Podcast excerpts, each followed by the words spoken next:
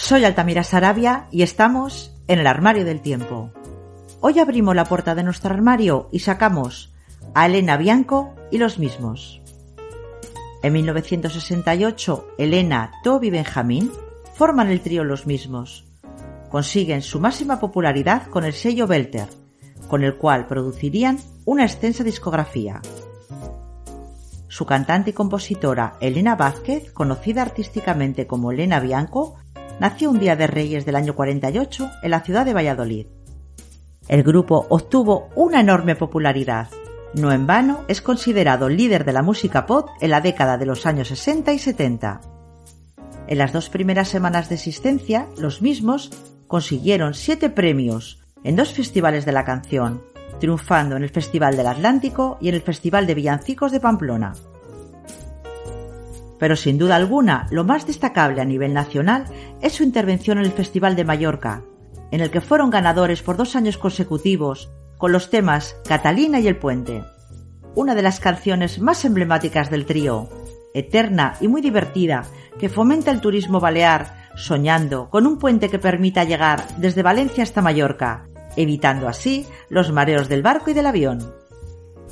La citada canción fue compuesta por Elena, ya que ésta tenía pavor tanto al barco como al avión. Participaron en el conocido programa Pasaporte a Dublín, en el que compitieron entre otros con Nino Bravo y Rocío Jurado, para representar a España en el Festival de Eurovisión.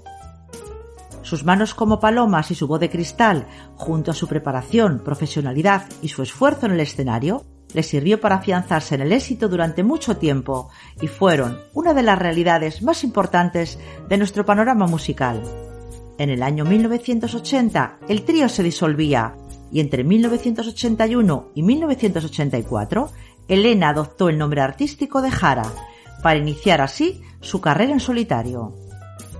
Un año más tarde se crea el grupo Bianco, del que Elena era voz solista, Posteriormente continúa su carrera en solitario con el nombre de Elena Bianco, ampliando su campo artístico como actriz, autora y productora. Pero en 1996 los mismos aparecen de nuevo en el mercado discográfico, con todos sus grandes éxitos y su gira de conciertos desde que estos volvieron a unirse.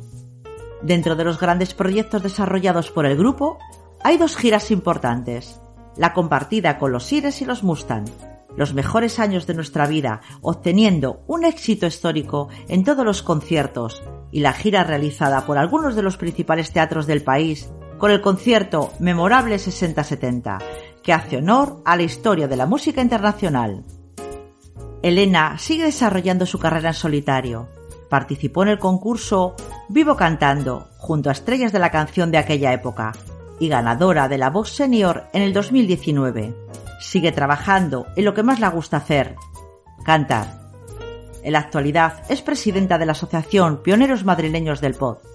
Seguiremos cantando y bailando, siempre sus pegadizas canciones, como Voy a pintar las paredes con tu nombre, Sugar Sugar, El Puente, o Tú serás mi baby.